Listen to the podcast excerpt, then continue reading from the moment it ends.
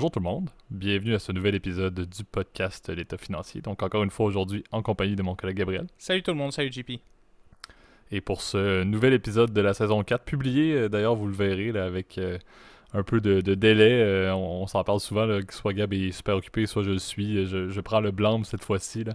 Euh, gros week-end euh, qui, euh, qui m'a amené à me déplacer un peu par-ci par-là. Donc, effectivement, on préférait le faire à tête reposée plutôt que de, forcer un podcast. Donc, vous, vous nous excuserez pour le retard, mais en espérant que la, qualité, par contre, soit, soit, présente et puisse continuer justement la série d'épisodes de, qualité.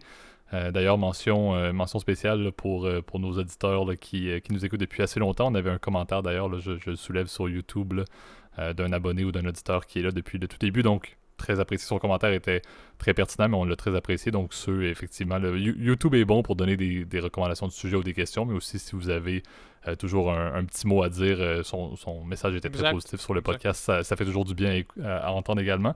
Euh, donc, donc ça, je le salue, il se reconnaîtra.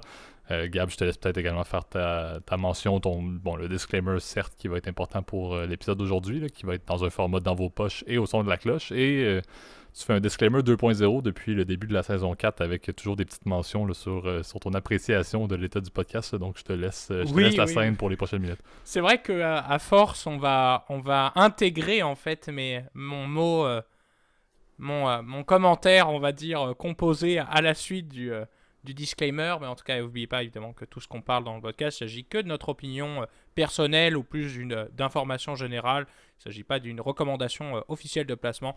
On vous invite toujours à prendre contact avec un professionnel. quiconque est autorisé aussi à, vous émettre du conseil afin de prendre les meilleures décisions pour votre portefeuille. J'en profite du coup vraiment pour vous remercier au, passant pour vos très bonnes écoutes. Vraiment, je suis, je suis agréablement satisfait de voir que bon, ça vient parfois par vague. On voit des fois que des fois, les gens, ils en, ils en manquent un ou deux, mais après, ils reviennent parce que, bon, c'est euh, après, la, semaine est chargée, on comprend, et puis c'est bien correct. Je fais la même chose sur YouTube. Euh, mais n'hésitez pas à nous faire, comme tu l'as dit, JP, un petit commentaire, un petit coucou dans les, euh, dans les commentaires YouTube. C'est super apprécié. Ça nous permet de savoir si vous appréciez toujours le contenu, si vous avez des recommandations, des suggestions pour le coup d'épisodes ça nous fait bien plaisir. Même si pour le coup, tu vois, j'ai été euh, pas mal inspiré, puisque c'est moi d'ailleurs qui, ai trouvé les deux épisodes, euh, enfin les deux, pardon, euh, segments d'aujourd'hui.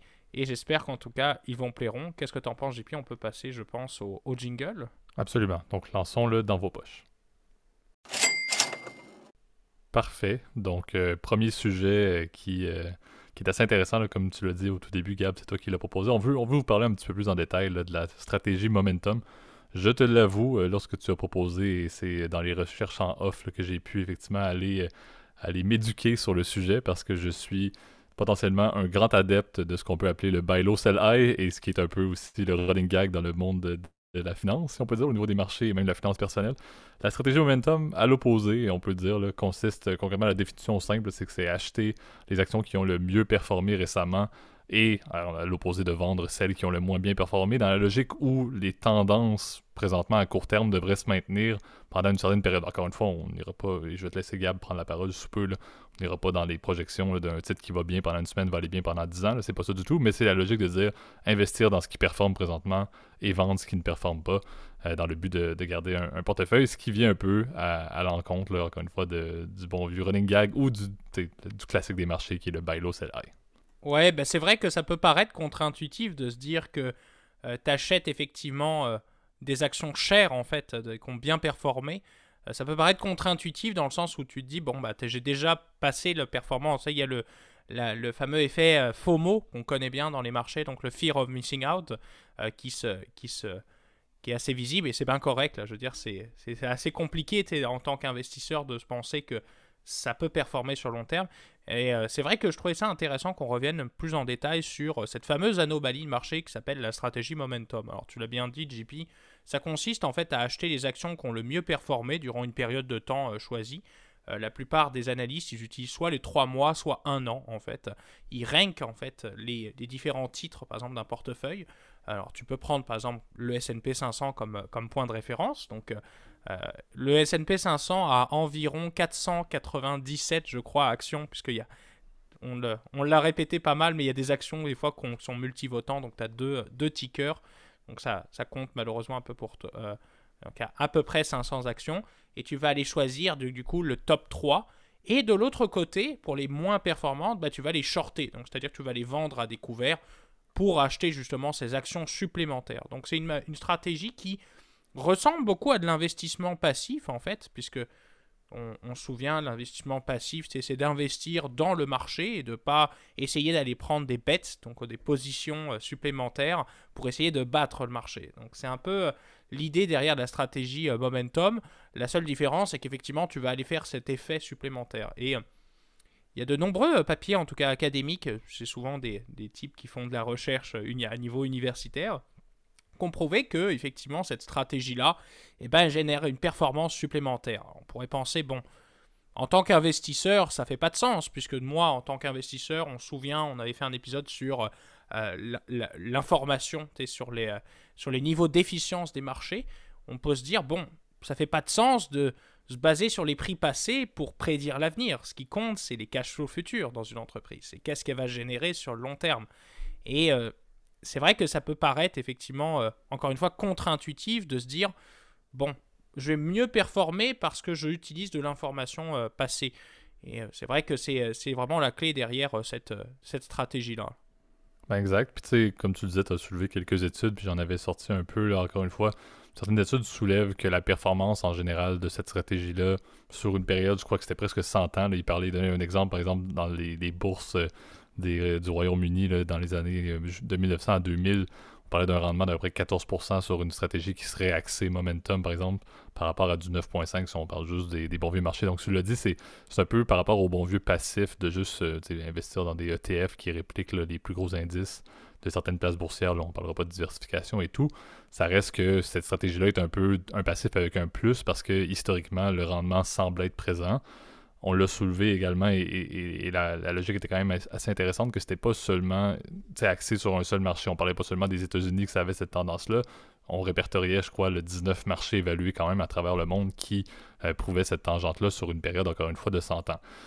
L'intérêt, par contre, et, c'est là aussi où il y a un peu mon, mon, opinion qui tombe en ligne de compte, puis c'est quelque chose que je lisais également que je trouve super intéressant, c'est la stratégie Momentum va être un peu bâtie sur le fait que l'investisseur moyen, et encore une fois, j'en fais vraiment partie, va en général beaucoup plus réagir aux mauvaises nouvelles qu'aux bonnes nouvelles. Donc la tangente va être si un titre va bien, en général, on va avoir tangente à vouloir le vendre peut-être plus rapidement pour tirer profit de ce gain-là par rapport à un titre qui va vraiment mal, ou on va peut-être essayer de l'étirer beaucoup plus longtemps justement pour pas euh, rattraper notre perte d'une certaine manière, ce qui peut être quelque chose qui n'arrivera jamais, on se le cachera pas.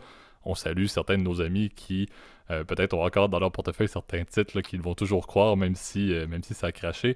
Euh, pense à Good Food, on, peut se le cacher, on, va pas se le cacher là. Sans, nommer de nom, euh, mais, mais Good Food, Good Food se porte, se porte dans, dans le cœur et dans peut-être l'avenir, mais on, on, le souhaite, on le souhaite. Mais, effectivement, c'est quand même assez intéressant de voir que c'est effectivement un peu tirer profit de cette espèce de, de ce biais psychologique des investisseurs qui est d'agir, encore une fois, comme on l'a dit, de vendre rapidement quand ça monte et de garder trop longtemps quand ça perd. Et donc, c'est les, investisseurs qui vont voir les marchés avec une stratégie davantage momentum, encore une fois, vont vraiment, on l'a dit, c'est un jeu de gagnants et de perdants. Ben, ces investisseurs-là vont tirer profit justement de cette espèce de semi-inefficience ou de cette, ce biais psychologique, comme on l'a dit, qui est quand même assez, assez notoire et assez reconnu. Encore une fois, ceux qui font momentum vont gagner de ceux qui font buy low, sell high. D'une certaine manière, c'est assez évident, c'est un contraire euh, presque complet. Ouais, ben, ce qui est, encore une fois, on se répète, mais ça ça paraît absurde en premier lieu, de, de, se dire que euh, tu achètes un, actif plus cher juste pour te dire, bah lui, il va mieux performer dans le futur. Après, ce qui est assez marrant, et je trouve ça très intéressant que tu aies touché ce point-là, JP, je dois t'avouer, je ne m'y attendais pas et je, je te remercie.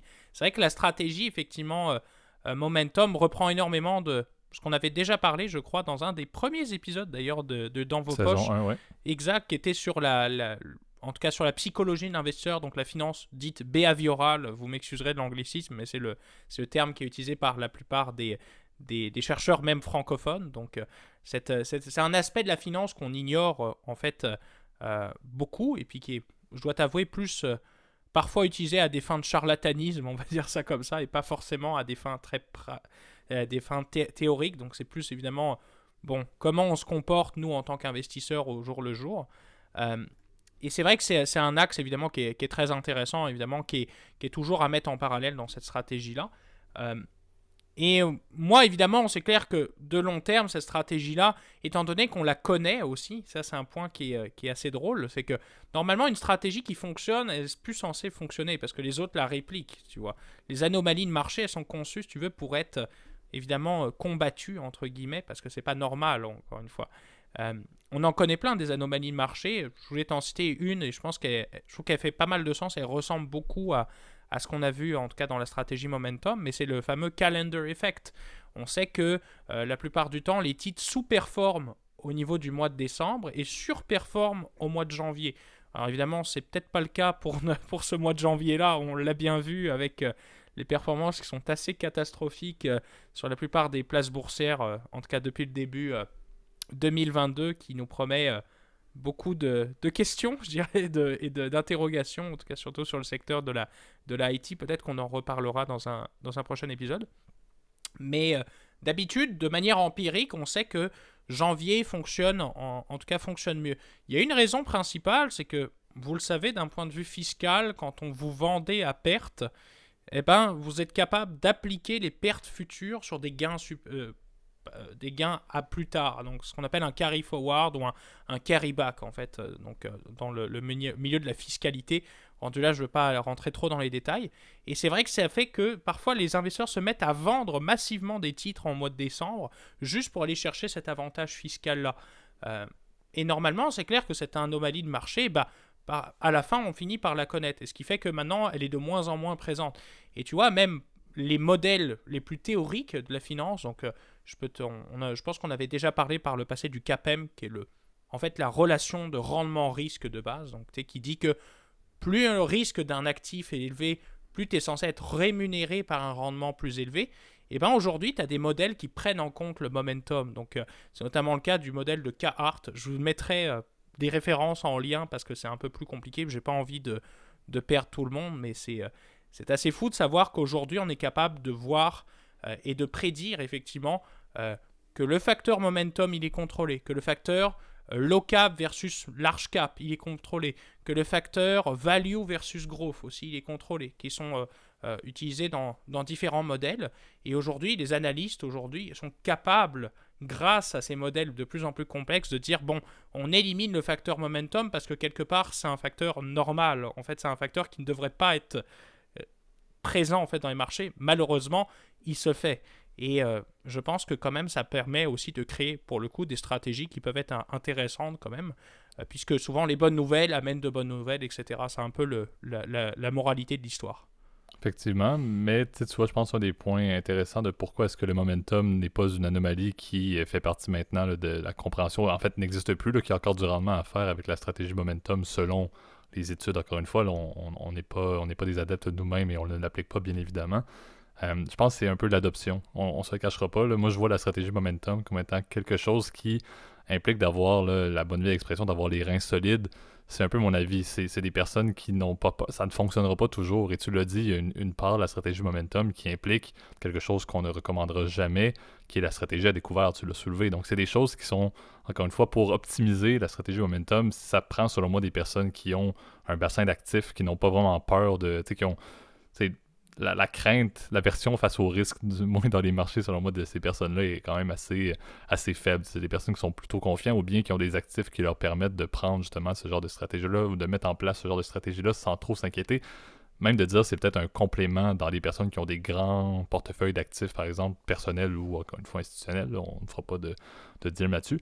Mais c'est un petit peu ça. Moi, je vois le, momentum et, et, le fait qu'il y a encore des gains à faire là-dessus à cause de l'adoption. Et on dit aussi souvent, moi, un, des défauts qui m'amène peut-être à, mettre un astérix sur la stratégie momentum, c'est le fait que, on se le cachera pas, et j'ai très, très, très brièvement parlé de la diversification, ça peut causer un problème. Si on parle de la performance des technos et que soudainement, les, on, décide d'investir dans les 25 titres qui ont le plus performé, puis il y en a 20 sur 25, par exemple en 2021, que c'était des technos, ben on a de l'air, pas on a de l'air fou, mais on a un risque qui s'accentue par le fait que oui, on, utilise le fait que les titres qui ont gagné devraient continuer à gagner à court terme, mais techniquement, je, suis tout dans les technos. S'il y a un revirement comme ce qui s'est passé en janvier dans les technos, ben, ma stratégie momentum n'aura pas très très bien fonctionné. Donc, c'est un peu là où je crois qu'il y a quand même quelques bémols qui font en sorte que les investisseurs personnels euh, ou institutionnels ont, peut-être pas nécessairement intérêt à l'appliquer à grande échelle ou encore une fois vont vivre avec des, des personnes qui n'ont pas d'aversion, une aversion risque très élevée, qui vont être prêts à prendre les, gains et les pertes qui vont en découler bien évidemment parce que c'est loin d'être garanti à mon avis. Donc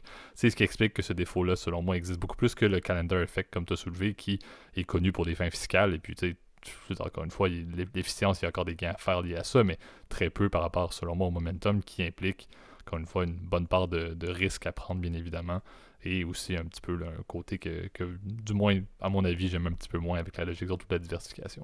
Ouais, et puis encore une fois, on vous mettra plein de liens en description pour le coup. Euh, euh, si vous, ça vous intéresse, et d'approfondir évidemment sur euh, ces sujets un peu plus techniques, je dois t'avouer, qui sont quand même intéressants. Oublions pas que bon, la stratégie momentum, on l'a dit, ça consiste à shorter des titres, donc c'est vrai que ça peut shorter et acheter, donc par conséquent à levier des titres, donc c'est clair que ça vient avec des, risques un peu plus accrus. Euh, il existe en revanche quand même des ETF qui permettent de traquer des, indices momentum, mais oublions pas, là on reste dans une classe d'actifs en action, donc là c'est, on est vraiment sur les marchés à 100%. On risque d'être très exposé, comme tu l'as dit, JP, euh, sur des titres qui ont boomé. Donc, par exemple, du GameStop pourrait se retrouver euh, étrangement dans votre portefeuille. Tu vois Alors que fondamentalement, cette action-là n'a aucune valeur. On, sait bien que c'est un effet. Euh, depuis un an, il y a un problème avec cette action-là. Puis on, pour le moment, il n'y a pas de. A pas de solution. Cette action-là est surévaluée, tout le monde le sait. Et malheureusement, on peut rien faire, tu vois. C'est comme ça, c'est comme ça, c'est qu'un jour cette bulle-là va éclater. Donc c'est un peu le risque évidemment du, momentum, mais c'est vrai que c'est une stratégie qui est intéressante, qu'on peut, euh, qu'on peut appliquer, mais que je mettrais évidemment des pincettes évidemment euh, pour la plupart des gens. Et on, sait qu'aujourd'hui l'investissement dit passif, donc on l'a dit avec les FNB, donc juste de répliquer, c'est déjà très très bien. Je dirais c'est, déjà une excellente façon aussi de commencer aussi sur les marchés. On se souvient, euh, je, je, sais, je dois t'avouer, on a été un peu moins didactique, on va dire ça comme ça, sur les derniers, sur les dernières saisons, mais on n'oublie pas, c'est commencer à investir sur les marchés, c'est génial. C'est une, excellente façon de, de, commencer à épargner aussi. Euh, et je te dirais, déjà de commencer à faire des choses simples, c'est déjà très bien, tu vois. Et euh, se compliquer la vie à faire du momentum alors qu'on n'est déjà pas capable d'acheter juste un ETF, regarde, fais, commence-y petit, puis tu verras effectivement ce que. Quel, aussi, quelle est ta tolérance au risque hein, On se souvient, tout ça est lié, hein, ça, ça, fait partie de ton profil d'investisseur. Et puis bon, rendu là, c'est certes que c'est à, à, discuter pour le coup avec un professionnel, là je le dirais, là, parce que cette stratégie-là, évidemment, elle implique des risques un peu plus accrus. Exactement. Donc, c'est un sujet assez intéressant. C'est un sujet très. très c'est le croissance, on se le soulèvera là, pour ceux qui étaient là, effectivement, au tout début du podcast. D'ailleurs, on se rappellera, on avait fait un débat, je crois, à l'épisode 3 entre la, le style valeur qui était plus Gab et le style croissance qui était plus moi. Euh, vous, vous voyez maintenant, après un an et demi plus de podcast, que euh, je, mets un petit peu d'astérix autour d'un sous-segment du style croissance. Donc vous voyez qu'avec l'âge et avec le temps, euh, je, semble transiter vers l'orbite beaucoup plus valeur. donc, donc ça, on pourra en rire. si je réécoute l'épisode, je pourrai en rire. Ouais, après, après, je vois pas encore Terry, JP, donc je pense que ça devrait aller. Non, effectivement, effectivement. Mais, mais c'était un sujet effectivement assez intéressant. Encore une fois, tu l'as bien dit, Gab, un peu en mode euh, ce qu'on faisait un petit peu moins, des dans vos poches euh, plus informatifs, encore une fois, des bons à savoir et surtout un peu éducatif financier sans être dans l'applicatif directement. Encore une fois, c'est une stratégie qui est très loin d'être pour tout le monde et comme on le dit souvent, non seulement c'est sans recommandation, mais c'est également sans application pour Gab et moi, respectivement. Donc ça, vous montre que c'est un sujet intéressant, mais apprendre et à lire davantage. Euh, donc passons maintenant à notre deuxième segment, le haut son de la cloche.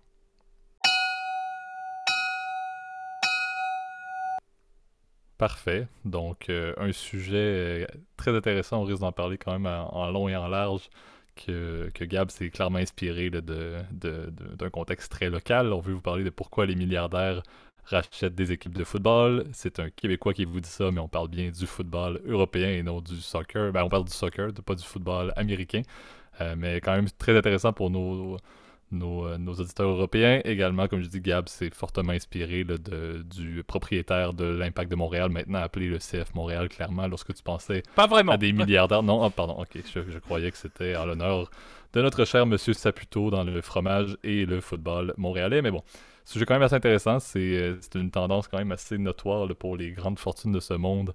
Euh, également pour des grands fonds institutionnels, on ne se le cachera pas, ou des fonds souverains d'utiliser un peu, on, on, verra nos, avis respectifs là-dedans, mais des clubs de football euh, de grande valeur comme étant une forme d'actif dans des portefeuilles diversifiés maintenant. on s'entend, c'est pour des fins financières dans la majorité du temps et non pour le, la, culture du foot. Euh, on, peut nommer Manchester United comme étant un très bon exemple, le PSG comme étant un autre excellent et Man City aussi.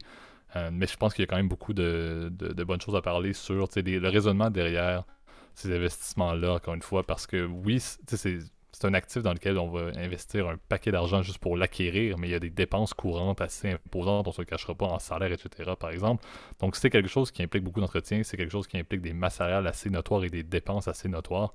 Euh, et un peu la raison derrière ça, au-delà du financier, que peut-être Gab, tu pourrais aborder brièvement, il y a quand même un fort intérêt pour d'autres choses, qu'on parle de marketing, de branding, de peu importe, de politique. Je pense qu'il y a beaucoup de beaux sujets qu'on veut parler là-dessus, mais peut-être Gab, je te laisse entamer un peu l'axe que tu voulais donner à ton sujet. Bah en fait, je voulais vous parler de ce sujet-là parce que vous êtes peut-être pas sans savoir qu'il y a eu euh, quand même énormément de transactions ces dernières années dans, dans ce milieu assez euh, rigolo, je dirais, qui est, euh, assez spécial, qui est l'investissement dans les équipes sportives. Alors, plus récemment, en fait, en, en fin d'année passée, donc en fin 2021, vous n'êtes pas sans savoir que Newcastle United, qui est le, qui est un club euh, en première division anglaise, donc en, en Presque première lanterne rouge, on se cachera pas d'ailleurs de l'IPL. Voilà, et justement, d'ailleurs, on va pouvoir en discuter. Donc, euh, euh, qui a été racheté donc du coup par le fonds, le fonds souverain de l'Arabie Saoudite, donc de Monsieur Mohamed Ben Salman, qui évidemment est à la tête de ce de ce fonds-là. Donc Évidemment, c'est il y a plusieurs raisons en fait effectivement qui vont justifier ce rachat-là, mais on sait que il y a un intérêt euh, croissant évidemment des, des investisseurs institutionnels euh, justement dans, les équipes sportives. On sait que bah, depuis quelques années, je crois que c'était en, 2009 que Doha, donc le Qatar, euh, Qatar Sport Investment, avait racheté le Paris Saint-Germain, mais on sait aussi que Manchester City est détenu aussi par, par Ben Zayed, donc c'est en l'occurrence c'est l'émirat d'Abu Dhabi. qui, qui, possède le City Football Group, donc qui contient aussi euh, New York City FC, etc. Alors, euh, c'est un domaine de la finance qui est peut-être méconnu, qui aussi se, utilise beaucoup de transactions privées. Alors, c'est vrai qu'on n'a pas toujours toutes les informations qui nous permettent de juger. Euh, tu vois, dans le cas, par exemple, dans le, cas de, Newcastle, ça a été racheté pour à peu près un peu plus de 300 millions de livres avec, en l'occurrence, l'Arabie Saoudite rachetait 80% et 10-10 étaient des partenaires des associés dans la transaction. Et donc euh, Newcastle United est passé donc du coup sur le, sous le giron de, l'Arabie Saoudite. Et euh, ça pose toujours euh, ces questions-là. C'est pourquoi on va aller racheter ça? Moi je vois, je dirais, deux raisons. Et je pense que on va commencer par la première parce que je pense que JP, tu auras peut-être un peu plus d'informations là-dessus. Mais ça paraît, ça coule de source. Je fais un roulement de tambour. C'est pour l'argent.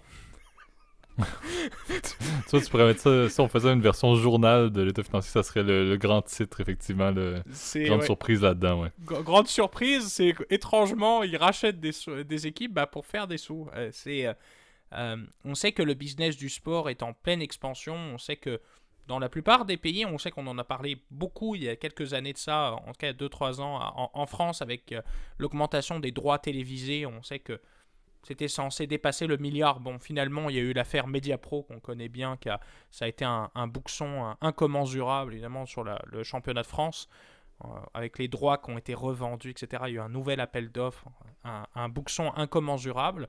Euh, et on sait que en Angleterre, donc en Première Ligue, est le marché le plus euh, lucratif, en tout cas pour le, football européen, donc le soccer, pour, moi, mon cher JP.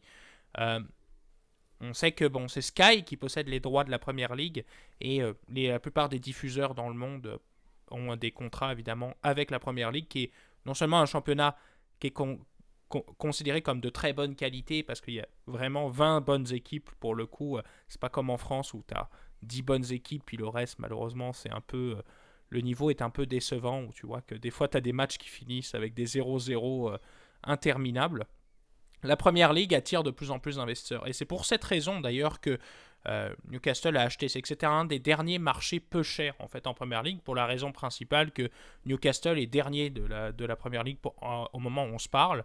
Euh, mais je pense que c'est un investissement sur le futur parce qu'on parie, c'est ça, sur les droits télé, on parie sur l'augmentation des revenus publicitaires, euh, on parie évidemment sur l'augmentation des, des, revenus de billetterie qui sont évidemment un, gros un flux de revenus, surtout pour les équipes qui, ont, qui sont considérés comme assez populaires. Donc, par exemple, Newcastle, c'est un bon cas, mais on sait que Arsenal, ça a été le cas il y a quelques années où les prix des billets ont explosé euh, depuis le rachat par, euh, euh, par le milliardaire américain Stan Kroenke, qui, d'ailleurs, on va en parler un peu plus tard dans le, dans le sujet, mais est vraiment le, l'exemple type en fait du businessman qui a fleuri justement dans le milieu du sport. On voit de plus en plus de, de, ces milliardaires du sport qui font énormément de, de sous. Qu'on l'a dit, les goodies évidemment, les revenus de maillot, etc. Ce qui fait que c'est un business très lucratif, mais aussi dans l'autre côté qui, euh, comment dire, évidemment coûte euh, assez cher. Ben exact. Puis, je pense un, point financier, le dernier point financier quand même intéressant à noter, n'est peut-être pas applicable pour les grands clubs de ce monde qui ont littéralement tout l'argent qu'ils veulent et qui peuvent se payer n'importe quel joueur à n'importe quel prix. Mais également pour des clubs qui ont des bonnes valorisations, mais qui doivent encore une fois bâtir, entre autres, avec leurs joueurs. On peut penser à Dortmund, par exemple, comme un très bon exemple, comme un, un bon cas de figure, où l'achat et la vente de joueurs est également une forme de revenu quand même assez intéressante. Le cas de Allen, par exemple, à Dortmund, est un cas qui va faire fureur dans les prochains mois. je pense que ça n'a pas été confirmé nulle part, mais on s'entend qu'à l'été prochain, il risque de partir. Le gars n'a pas coûté grand-chose lorsqu'il est rentré. Il devrait être vendu à peu près 15 fois ce qu'il a coûté au début avant d'arriver. Donc, pour des clubs de, de l'ampleur de Dortmund, qu'on est très loin de la même catégorie que les PSG, Man U, Man City, Bayern et compagnie, mais en termes de, valorisation, ils en ont une. Et les propriétaires, encore une fois, ont intérêt et fait de l'argent avec l'achat de joueurs, de jeunes pépites, comme on peut faire sur FIFA couramment grâce à, Footwiz et, et, tous ces magnifiques sites qui nous donnent des hints sur quel petit joueur sans nom va à peu près gagner 25 points de performance sur 5 ans. Mais bref, autre sujet. Mais ça pour dire que je pense que c'est quand même important de soulever que certains clubs ont également une base liée à l'achat et la vente euh, de joueurs qui rapportent quand même beaucoup de, sous aux propriétaires. Un aspect financier un peu curieux et basé sur, euh, sur la performance d'individus. Donc ça, certains diront que c'est moins éthique que des bons vieux, des bonnes vieilles ventes de billets ou de, hot dog, mais quand même c'est une grande part qu'on considère la hausse continue des, des, des, volumes de transactions par période de transfert. Ouais, c'est vrai que le, le, le, marché, en tout cas des transferts dérégulés comme on le connaît aujourd'hui en, en Europe a fait que, bon, aujourd'hui, tu as des, des valorisations de joueurs qui sont énormes parce qu'on se souvient, pour casser un contrat, par exemple, imaginons Neymar qui signe 5 ans, par exemple, à, je sais pas, je donne un exemple à, Paris en l'occurrence.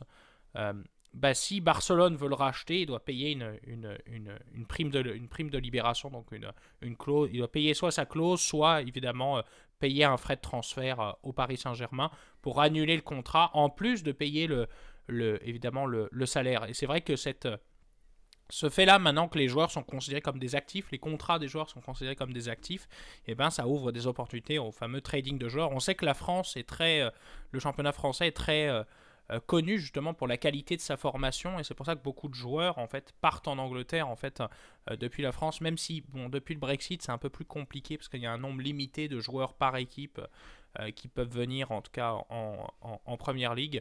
Il y a des règles aussi au niveau des visas, enfin je ne vais pas trop parler, euh, parler de ça, euh, qui font qu'aujourd'hui, ben, il y a un marché qui est complètement dérégulé, tu vois, qui fait que ben, il y a beaucoup de clubs qui s'amusent à trader, à vendre et acheter des joueurs. Dortmund, excellent point.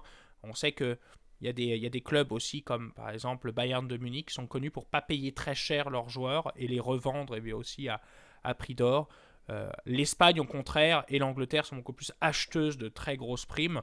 On sait qu'il y a des clubs multimilliardaires et qui, pour le coup, sont rentables. Hein. C'est là, c'est ça peut paraître assez drôle, mais souvent ces clubs-là sont difficilement rentables, hein, d'ailleurs, hein. parce que au vu des salaires, etc., euh, il y a beaucoup de clubs dans le, milieu du sport qui ne sont pas rentables. Je vais te donner un exemple très simple. Barcelone, ces dernières années, euh, bon, un peu particulier, tant que Barcelone n'est pas n'a pas d'actionnaire, mais est détenu par ses fans, donc on appelle des socios comme le Real de Madrid d'ailleurs, ou le Bayern de Munich, à mon souvenir, euh, bah tu, c'est des business qui sont pas rentables, tu vois. Tu tu, à la fin, tu manques de l'argent. Euh, en Angleterre, c'est un peu différent. Bah, le Manchester United, c'est un des rares clubs d'ailleurs qui fonctionne très très bien parce qu'ils jouent à, toujours à guichet fermé. Euh, ils ont un actionnaire qui, pour le coup, demande beaucoup d'argent, qui sont en l'occurrence la famille Glazer, qui possède aussi l'équipe de football américain des, euh, des, Buccaneers de Tampa Bay, qui sont d'ailleurs les champions en titre du Super Bowl, mais on le sait, là, le, Super Bowl a lieu la semaine prochaine pour ceux qui suivent un peu le, football américain. En fait, ce dimanche, si je me, si je me trompe pas. Euh, et qui va opposer justement les Rams de Los Angeles qui, oh tata, comme par hasard, appartiennent à Stan Kroenke, qu'on on a, on a euh, expliqué juste avant, qui possède aussi Arsenal. Donc, on a aujourd'hui de plus en plus aussi de multinationales du sport qui possèdent dans plein de franchises. Cranky a énormément d'investissements dans d'autres sports, comme par exemple le hockey sur glace, puisqu'il possède l'équipe des, de l'Avalanche du Colorado. il possède aussi les Nuggets de Denver. Enfin, tu vois, c'est c'est des multinationales aujourd'hui du sport et des milliardaires qui investissent dans ce genre de choses. Et euh, il y a énormément de jeux de pouvoir et de jardin. Et c'est le deuxième point que je voulais amener, et je pense que j'en ai déjà fait un mot, et après ça, on, rendra l'antenne. Mais c'est aussi le côté soft power. On sait que le sport, c'est un peu du pain et des jeux.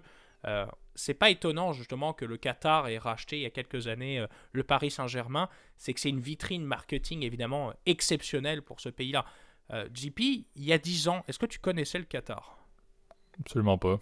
L'intérêt était très faible, euh, à l'exception de l'aviation, que j'avais beaucoup d'appréciation pour le monde du transport, comme tu me connais avec euh, le monde de l'aviation, les bateaux, etc. Euh, mais non, effectivement, le, Qatar et les, personnes au pouvoir au Qatar, non, effectivement, plus ou moins, l'intérêt n'y était pas. Ouais, exact. Et puis tu vois, hein, l'exemple typique, c'est par exemple le Koweït et Bahreïn, qui sont deux pays qui sont voisins ou très proches du Qatar eux n'ont pas de vitrine sur le monde, tu vois, comme l'a eu le Qatar très tôt avec le Paris Saint-Germain. Euh, ils ont ramené Zlatan Ibrahimovic, c'est vrai que ça a été, c'est ça qui a lancé, je te dirais, évidemment l'aventure PSG. Beckham, même Beckham. David Beckham, évidemment, ça c'était plus aussi, c'était une énorme fenêtre marketing. Euh, aujourd'hui, évidemment, euh, Neymar, Messi, Mbappé, qui sont aujourd'hui avec le Paris Saint-Germain, tu vois, c'est c'est, ils associent les gens, les touristes aussi associent la Tour Eiffel avec le Qatar, si tu veux. C'est, rendu très puissant. Ils vont accueillir la Coupe du Monde. il n'y a rien de mieux qui a été, euh, qui a été investi évidemment par l'émir du Qatar. Et on sait que maintenant, bah, il y a d'autres puissances qui souhaitent rivaliser dans ce domaine-là. Euh, donc l'Arabie Saoudite, bah, c'est peut-être une vitrine hein, d'avoir une équipe en première ligue. Euh, on sait que Abu Dhabi, ils mettent beaucoup évidemment dans, le sport, évidemment avec, avec Ben Zayed, donc du coup avec City Football Group. Euh, je ne sais pas si Al Maktoum, donc, qui est l'émir de, de, Dubaï, a des équipes sportives à ma, à ma connaissance, euh, mais je sais qu'évidemment ils sont très proches et très friands évidemment de, de tout ce qui est effectivement dans ces investissements dans le sport, parce que c'est du pain et des jeux en fait finalement. C'est du, du business, c'est des relations de pouvoir, et tu as une exposition médiatique aujourd'hui par le sport qui est euh, évidemment inégalée. Tout le monde connaît évidemment, bah, le Paris Saint-Germain c'est vraiment un, un exemple vraiment assez probant, mais aujourd'hui tout le monde connaît le Paris Saint-Germain, alors qu'il y a 15 ans, c'était une équipe de seconde zone en France, tu vois. Oui, il y avait des fans parisiens, etc., qui évidemment connaissaient, mais c'était pas une, marque globale. Aujourd'hui, ils ont un partenariat avec Jordan qui euh, était inespéré, si tu veux, il y a plus de 10 ans. Euh, et aujourd'hui, c'est une équipe mondialement reconnue. Je pense que c'est la même chose pour Manchester City. Là. Ben exact. Puis je pense qu'il soulève bien, tu l'as dit, le soft power est assez important dans le sens où moi, tu l'as bien dit, là, s'il y a bien quelque chose qui est rassembleur dans le monde du sport, le sport est rassembleur en général, mais le football l'est particulièrement. S'il y a bien une manière de communiquer avec une base de, de personnes à travers le monde, et, on se soulèvera, je suis un Québécois qui, euh, qui, qui, est né au Québec, euh, pas trop loin euh, de Montréal, qui est un fan de, de foot depuis toujours et qui adore tout ce qui se passe en Angleterre, donc ça montre encore jusqu'où on peut se rendre, même dans des pays où il fait l'hiver 9 mois par année, j'exagère à peine. Euh, mais, mais vous comprendrez là-dessus que moi, ce que j'aime, c'est que ça va atteindre une base incroyable de personnes à travers le monde et en mettant de côté un peu tous les débats qu'on a. Quand on parle, quand on écoute du foot le dimanche, par exemple, aucun problème à savoir c'est quoi qui se passe dans la relation entre la Chine et les États-Unis aucun ça, ça, met de côté justement les, moyens de communication qu'on connaît en général sont axés justement avec on connaît les tensions. on regarde des nouvelles à travers le monde, c'est imbriqué des tensions, c'est imbriqué peu importe. Ça, c'est pur, il n'y a pas de filtre. On, veut parler de foot, on veut faire passer un message, tu l'as bien dit, sur du branding pour des, pays, des Émirats. Ça passe comme si rien n'était parce qu'on est là à écouter du foot et on apprécie tous la culture. Donc, il y, a, cet aspect-là qui est quand même très intéressant. C'est beaucoup mieux, selon moi, que de, commencer à investir pour faire un, branding alternatif par les médias bien connus et traditionnels. C'est littéralement plus une manière des médias que des institutions sportives, ce qui est assez magnifique parce que c'est camouflé de manière absolument incroyable. Euh, donc, on, voit la justification, on voit qu'on n'est pas, que c'est pas demain la veille qu'on va pouvoir, Gab et moi, mettre, mettre nos, actifs en commun pour se payer le PSG. Euh, mais ça montre quand même justement l'intérêt et, le raisonnement derrière le fait de diversifier justement les actifs. Et tu l'as dit, Stan Kroenke est le meilleur exemple. Littéralement, il n'y a pas une ligue presque où il n'a pas quelque chose. Il est sur le point, il pourrait quasiment s'acheter une écurie de F1 si ça lui tentait. oublie pas qu'il a la richesse de sa femme, qui est Madame Walton, en fait, qui est, est Oui. l'héritière de la famille Walmart, hein, de, enfin de, de la famille Walton qui a fondé Walmart. Excuse-moi pour le. Enfin, tu m'auras compris. Mhm. Euh, les Glazers, c'est pareil, c'était des gens qui étaient extrêmement riches déjà. Et bon, tu peux acheter en revanche Manchester United, ils sont, ils sont en bourse à, à O'Nice, donc à la bourse de New York. Euh, mais tu risques d'être, euh, d'avoir que seulement une stake de 33% et avoir un droit de vote qui est inexistant puisque les Glazers ont des actions multivotantes. On, on va pas reparler euh, Mhm. 50 fois là-dessus. Euh, ou les Braves d'Atlanta, par exemple. Bon, ça, c'est dans le cas de Liberty Media, on en avait parlé il y a, il y a quelques semaines. Donc, euh, tu vois, c'est un, un milieu évidemment qui est fascinant, mais qui, faut, faut appeler, c'est un business qui est assez compliqué. C'est aussi, il y a ce côté soft power qui est vraiment euh, à prendre en considération dans la balance, et c'est pour ça que c'est difficile même d'évaluer, tu vois, une équipe de sport.